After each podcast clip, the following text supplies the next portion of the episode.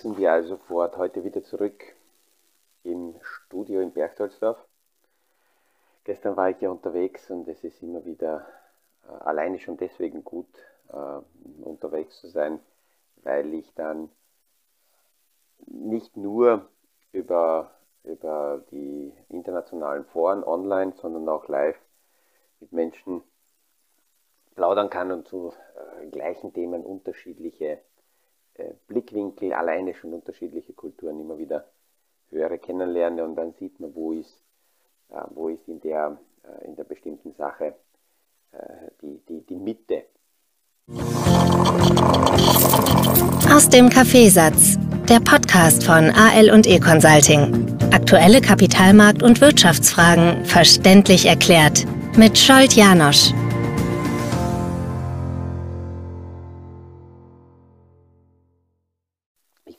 Das fort, was ich gestern begonnen habe, mit den, mit den komplexen Gedanken, warum Geldproduktion von den Notenbanken nicht automatisch zu Inflation führen muss.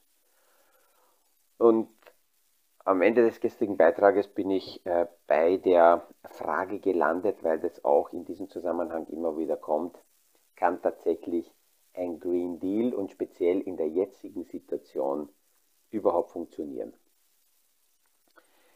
Ich glaube, dass, dass auch diese Frage der Energiewende und der Systemumorganisation eine Grundhaltungsfrage ist. Es ist für mich symbolisch wie das Wellenreiten. Äh, ich habe diese Sportart vor Jahren kennengelernt und es macht Spaß, mit der ganzen Familie ab und zu die Gelegenheit zu haben, irgendwo wirkliche Wellen zu reiten. In der Zwischenzeit sind wir meist mit Wakeboards auf irgendwelchen äh, Kabelanlagen unterwegs. Aber wenn so eine Welle kommt, gibt es immer zwei Möglichkeiten. Ich kann mich hinstellen und ähm, die Welle versuchen aufzuhalten, zu verhindern. Kann sehr nass werden, vor allem wenn das eine stärkere Welle ist, die daherkommt. Ich möchte nicht unbedingt gleich mit Tsunamiwellen kommen. Oder auf der anderen Seite lerne ich die, erlerne ich die Fähigkeit, wie ich Wellen reiten kann. Und meine Einstellung ist eindeutig, auch aus dem Blickwinkel des Kapitalmarktes, aus, aus dem Blickwinkel der äh, Vermögensbildung eher die Wellen reiten zu können.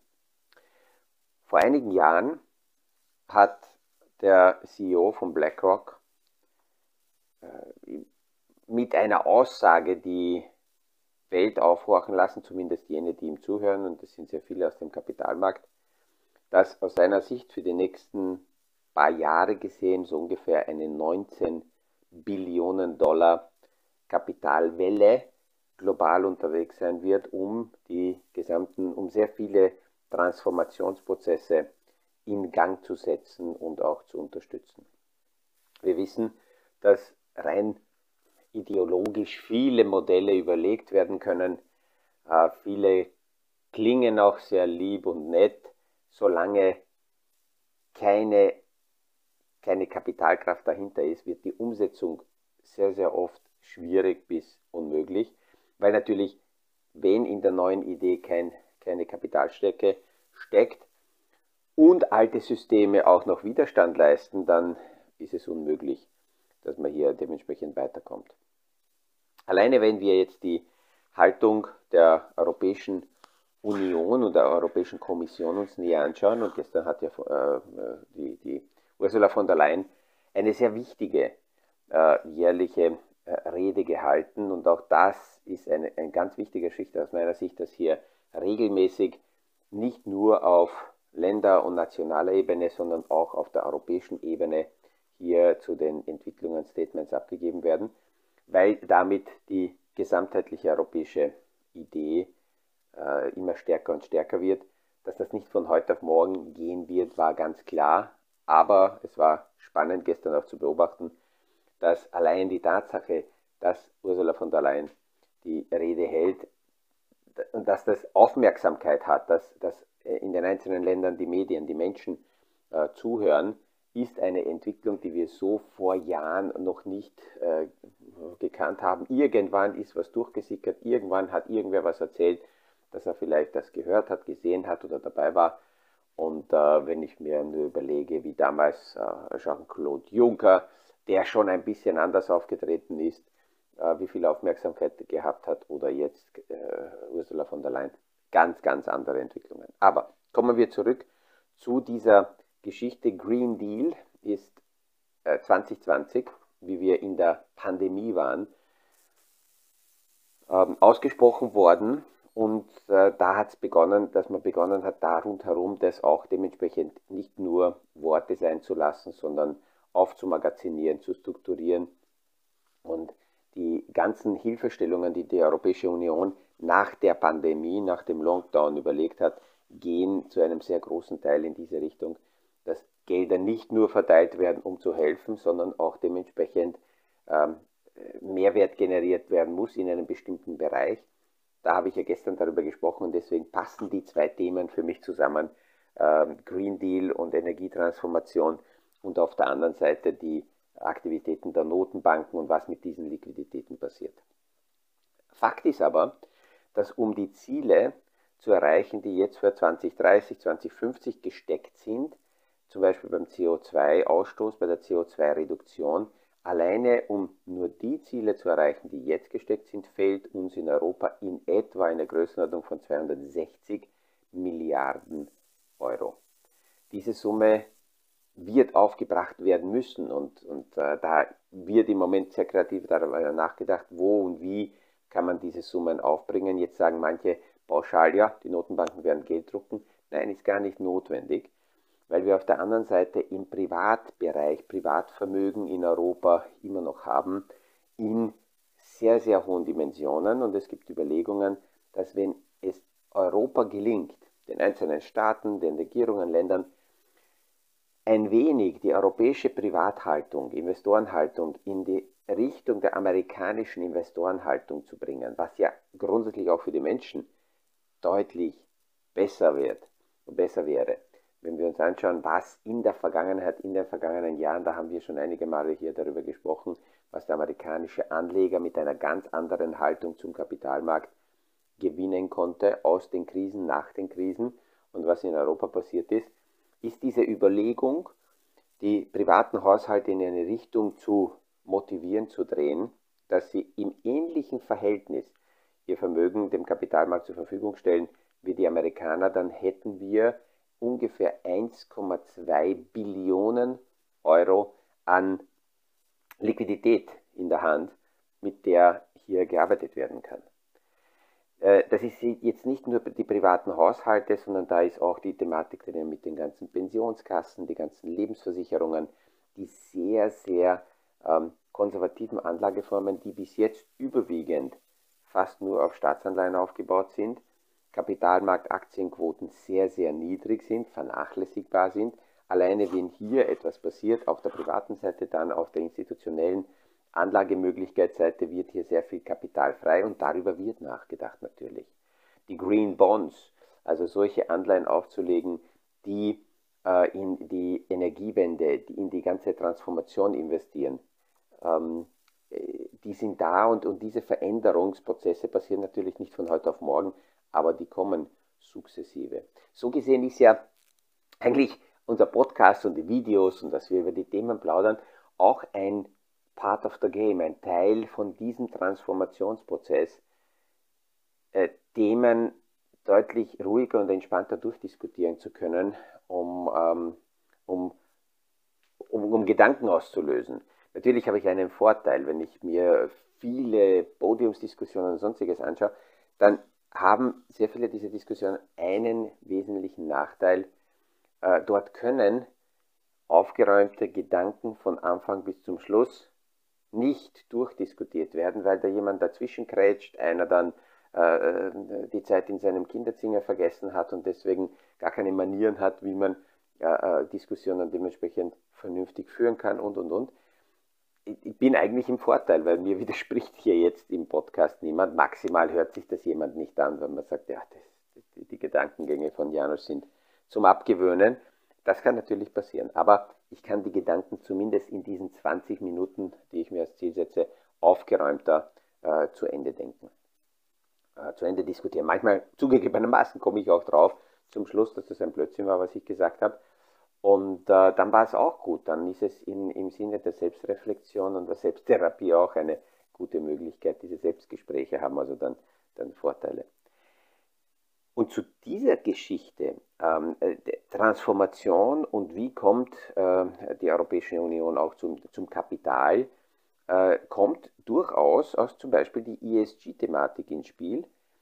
Ähm, es ist uns jetzt bewusster, weil seit 1. August ESG äh, vorhanden ist, umgesetzt werden müsste, nicht umgesetzt werden kann und damit bekommen sehr viele die Gegner und Verhinderer sind, äh, Wind in ihre Segel, weil sie sagen, ja, da ist man vorgelaufen und das Ganze kann nicht umgesetzt werden, ist es ein wenig lockerer. Es ist wichtig, dass es so stark in der Auslage ist, damit die Diskussionen weitergehen und natürlich am lebendigen Körper hier operiert wird, aber während des, des Gehens äh, merkt man, wo fehlen noch Bauteile, wo muss man mit den Themen arbeiten. Und vor allem, wir dürfen eines nicht vergessen, wir verändern komplette Systeme und auch die Energiewendefrage und, und auch die Abhängigkeit von den äh, Energieträgern fossil raus und in nachhaltige rein, ist ja nicht nur rein eine, eine Diskussion, ähm, äh, wo kommt die Energie her und welche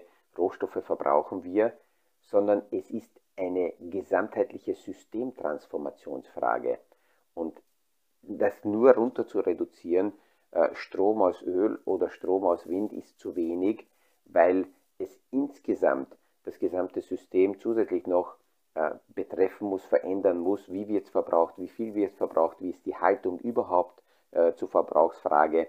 Also ist aus meiner Sicht deutlich komplexer als nur eine äh, schmale Thematik zu nehmen und weil dann manche sagen, ja, das wird nicht funktionieren und Kapitalismus verhindert äh, Energiewende, weil das nicht im Sinne des Kapitalismus ist. Ich sehe das im Moment ganz anders. Kapitalismus hat äh, die Energiewende als Chance für sich entdeckt, eben eine Welle zu erzeugen und diese Welle zu reiten.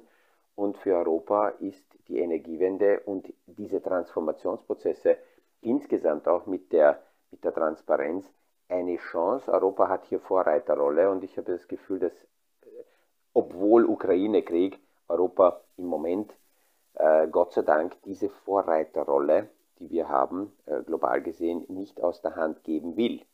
Und äh, das ist eine ganz, ganz wesentliche Geschichte, ähm, an der man, denke ich, deutlich weiterhin festhalten sollte. Aber schauen wir uns kurz nochmal an, warum äh, diese, diese Drehung, wer sind die Profiteure und warum wird das unterstützt? Also in diese Richtung den Markt zu drehen, noch mehr Transparenz reinzubringen. Das verändert üblicherweise natürlich äh, wenn ich jetzt nur die Finanzindustrie hernehme, auch dieses Player, weil wir kommen aus der, aus der sehr eingeschränkten, schmalen äh, Kapitalmarkt- und Finanzindustrie-Seite und gehen Richtung Open Finance, äh, Richtung ähm, Open Market, was bedeuten wird, und da sind im Hintergrund zum Beispiel nur solche Gesetze wie die PSD2-Regelungen ähm, schon vor Jahren ins äh, äh, Leben getreten. Die, sehr vereinfacht heißen diese Regelungen, dass jede, jedes Finanzinstitut, Bank, Versicherung, dazu verpflichtet ist, wenn ein dritter Marktteilnehmer, also jemand von außen kommt und sagt, liebe Bank, liebe Versicherung, ich habe den Auftrag von meinem Kunden, Auftraggeber Scholt Janosch, ich habe seine Zugangsdaten, Zugangscodes und Passwörter, ich möchte die ganzen Daten, die ihr von ihm habt, absaugen. Die möchte ich haben, weil ich zum Beispiel als entweder Konkurrenz, also eine andere Bank, oder möglicherweise äh, gar kein Finanzinstitut, nur zum Beispiel eine IT-Firma, äh, bin da und ich möchte diese Daten abziehen, weil wir machen für ihn losgelöst von einzelnen Instituten eine gesamtheitliche Vermögensdarstellung und deswegen will ich die Daten haben. Früher konnten das die Banken verweigern die Finanzinstitute. Mit BSD2 sind sie dazu verpflichtet, sie müssen die Schnittstellen liefern. Dass das nicht von heute auf morgen groß kommt, war eine klare Geschichte, aber die Regelung war mal wichtig, weil einzelne kleine Startups können sich da schon draufsetzen. Mit einem sehr erfolgreichen arbeiten wir schon sehr lange in diesem Bereich.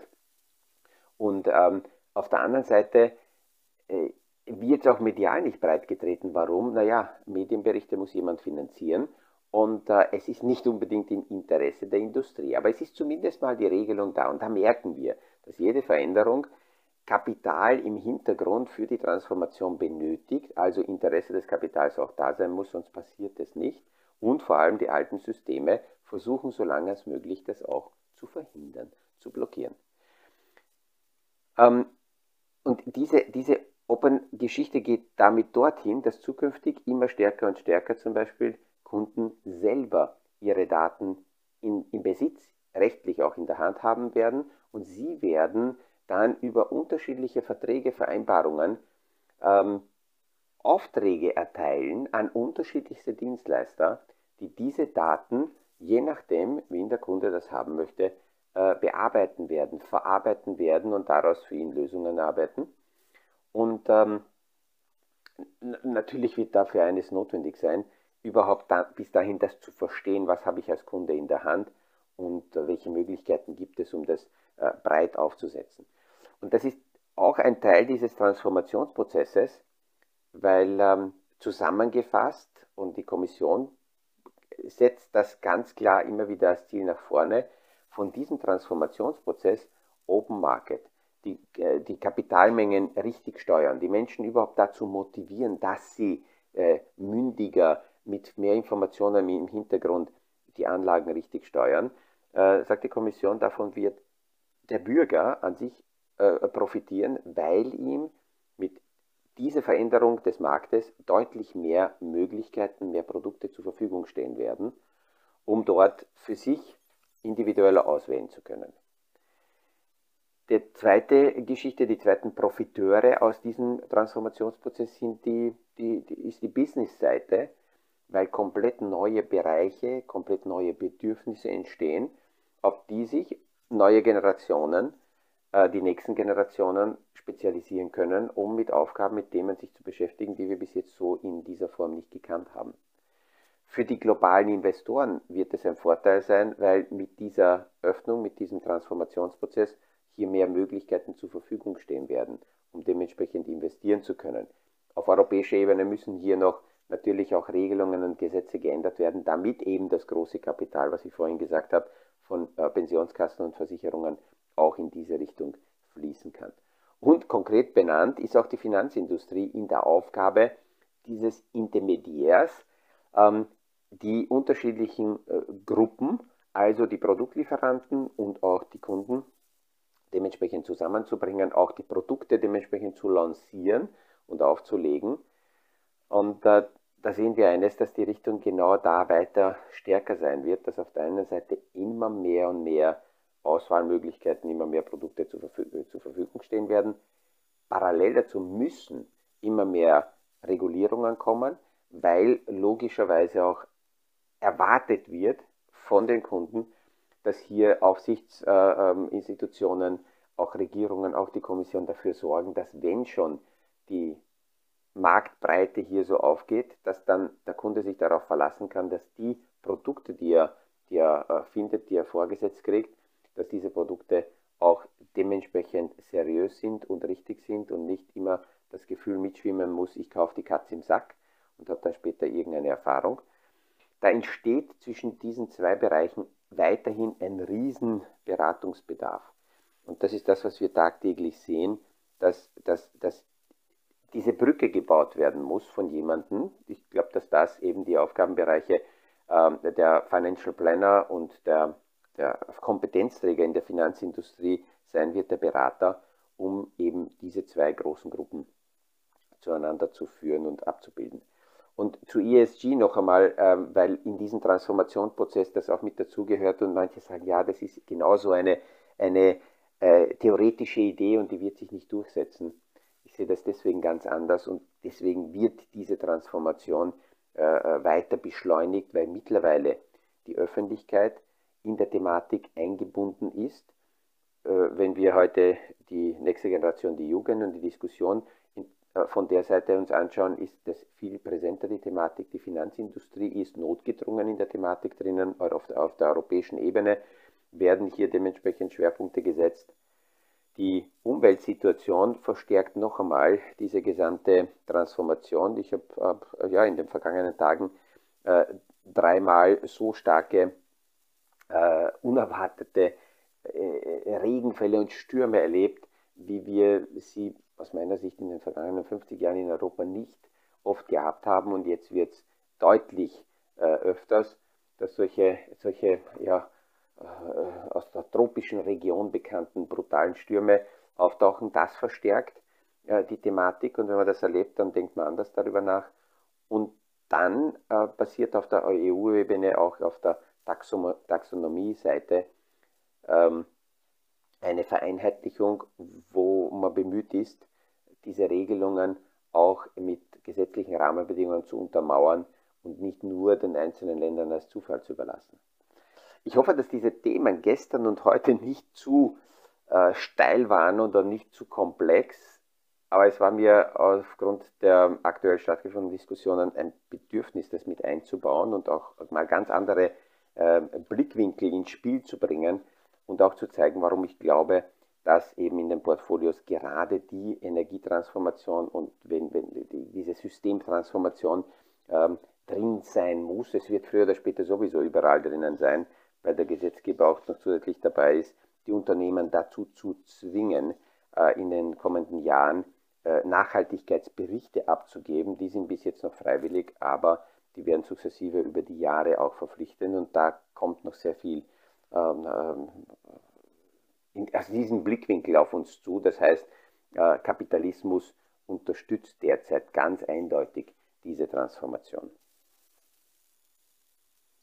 Mit diesen Gedanken verabschiede ich mich ins Wochenende, wünsche äh, äh, wie immer angenehme Zeit, schöne, gute Erholung und freue mich, wenn wir uns nächste Woche wieder hören beim nächsten Podcast aus dem Kaffeesatz. Das war aus dem Kaffeesatz, der Podcast von AL und E Consulting zu aktuellen Kapitalmarkt- und Wirtschaftsfragen, verständlich erklärt mit Scholt Janosch. Aktuelle Fragen, Rückmeldungen und Anmeldungen zum nächsten Kapitalmarkt-Talk findet ihr auf unserer Homepage www.aleconsulting.at.